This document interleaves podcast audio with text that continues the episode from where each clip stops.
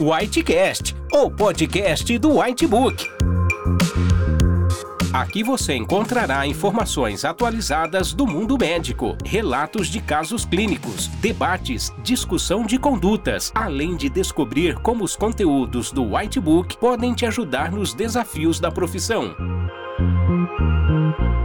E não se esqueça de assinar o canal do Whitebook em seu agregador favorito.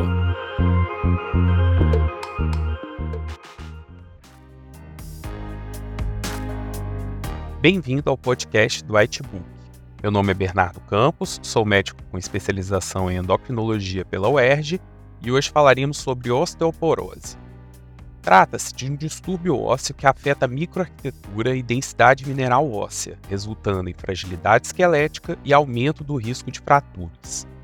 As fraturas relacionadas à osteoporose geralmente ocorrem nas vértebras, quadril e parte distal do rádio. É importante destacar que o tratamento adequado pode prevenir essas fraturas e garantir uma melhor qualidade de vida para o paciente.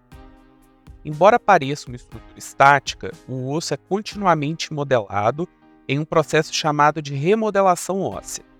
Esse processo é crucial para manter a saúde óssea e envolve a formação de novo osso pelos osteoblastos e a reabsorção do osso existente pelos osteoclastos.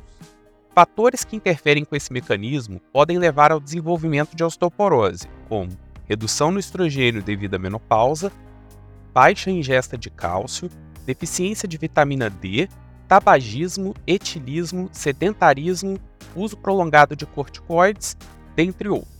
A densitometria óssea por absorciometria de raio-x de dupla energia, ou DEXA, é o método padrão ouro para o diagnóstico um T-score com valores entre mais 2,5 e menos 1 são considerados normais.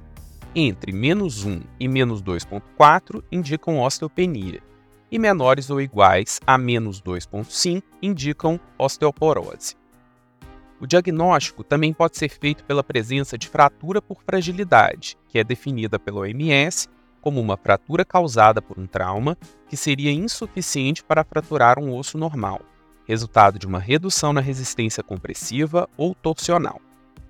As indicações para a realização de densitometria óssea são mulheres acima de 65 anos, homens acima de 70 anos ou na presença de fatores de risco para osteoporose.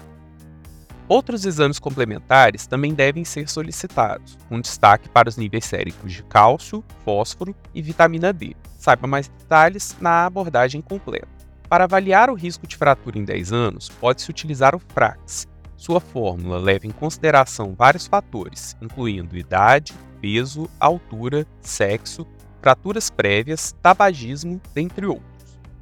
Em pacientes com diagnóstico de osteopenia e com FRAX indicando um alto risco de fratura, o tratamento medicamentoso é indicado. O tratamento da osteoporose envolve a combinação de medidas não farmacológicas, como dieta adequada e exercícios físicos, com o uso de medicamentos que melhoram a densidade mineral óssea, reduzindo o risco de fraturas. A principal classe de medicamentos utilizados no tratamento são os bisfosfonatos, representados pelo alendronato, risedronato, ibandronato e o ácido zoledrônico. Eles agem principalmente inibindo a reabsorção óssea por meio de ações nos osteoclastos. O alendronato possui um menor custo e é de uso semanal. O risedronato possui dosagens para uso semanal ou mensal, e o ibandronato pode ser utilizado mensalmente na formulação oral ou trimestralmente na versão intravenosa. O ácido zoledrônico está disponível apenas na versão intravenosa e é de uso anual. Eles são contraindicados em pacientes com clearance de creatinina abaixo de 30, no caso do ácido zoledrônico, T5, nem em pacientes com esôfago de Barrett, doença dispéptica moderada, a grave e doenças inflamatórias intestinais. Além dos bisfosfonatos, temos também como opção de tratamento o denosumab e a teriparatida, com um custo maior e com vantagens e desvantagens. O denosumab é um medicamento biológico que inibe uma proteína envolvida na osteoclastogênese, ele pode ser utilizado em pacientes com doença renal crônica, não sendo necessário ajuste de dose. Está disponível em formulação subcutânea de uso semestral. A teriparatida é um análogo recombinante do PTH de uso diário subcutâneo. O uso uma vez ao dia estimula preferencialmente a atividade osteoblástica, levando a aumentos rápidos na massa óssea. Ela não deve ser utilizada em pacientes com clearance de creatinina abaixo de 30, nem em pacientes com hipercalcemia, malignidades ou metástases ósseas. O tempo de tratamento não deve ultrapassar dois anos, e após esse período, a troca por bifosfonato denosumab deve ser considerada. Para saber mais, leia também o artigo do portal Osteoporose Homem Também Pode Ter? escrito pela nossa conteudista Carmen Uhu. E para saber mais detalhes sobre o conteúdo de osteoporose, acesse a nossa abordagem completa no Whitebook. Obrigado e uma boa semana para você!